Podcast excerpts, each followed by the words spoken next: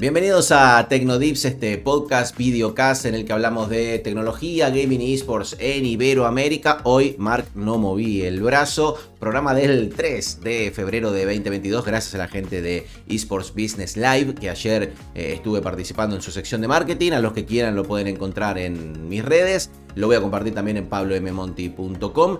Y nos metemos con la información que tiene que ver con el día de hoy. Y empezamos con el cambio de look que tiene y tendrá, depende cuando te toque actualizarlo, la aplicación de YouTube tanto para Android como para iOS, para iOS, perdón.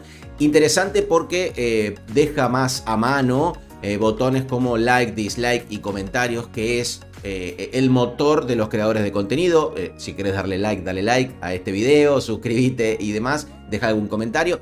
Eh, la verdad que eh, es algo interesante y, es algo necesario para, los creadores de contenido para que sea más fácil en mobile que la gente interactúe con los videos. Los videos relacionados a la hora que termina eh, un vídeo pasan a estar abajo a la derecha y eso hay que ver si cómo pasa a ser el comportamiento de algo también tan usado, ¿no? Que es esto de seguir mirando videos. Sony sigue luchando para satisfacer la demanda de PlayStation 5 en el Q4 de 2021 eh, vendieron 3.3 millones de consolas, 600.000 consolas menos que el trimestre anterior y eso que el Q4 es el de Navidad y el de mucha venta, así que eh, difícil para Sony eh, lograr fabricar todo lo que vende o lo que puede vender. Starlink, el servicio de conexión a Internet por medio de satélite de SpaceX, la compañía de Elon Musk, el dueño de Tesla, lanzó un servicio premium que tiene un costo de 500 dólares al mes. ¿sí? Eh, estamos hablando de que es un servicio de internet por satélite para lugares quizás más inhóspitos, donde no llega un proveedor de servicios habitual o donde las condiciones climáticas son muy extremas y la conectividad termina siendo mala. Bueno, el servicio de Starlink satisface esas necesidades y bueno, y tiene su costo.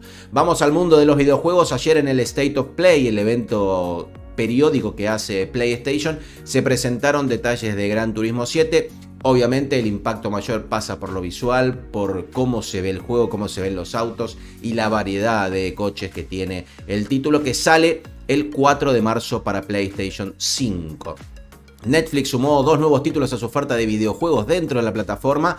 Uno es Dungeon Dwarfs y el otro, atención, es el spin-off de League of Legends, eh, Hextex Mayhem, así que eh, un título de Riot Games dentro de Netflix Game. El CEO de Electronic Arts afirmó que por ahora no tiene planes de que la compañía entre en los NFTs eh, o NEFTs o como le quieran decir, así que cada uno con su librito. Ubisoft ya dijo que los gamers no entienden nada y por eso no funciona. Electronic Arts dice por ahora no nos metemos.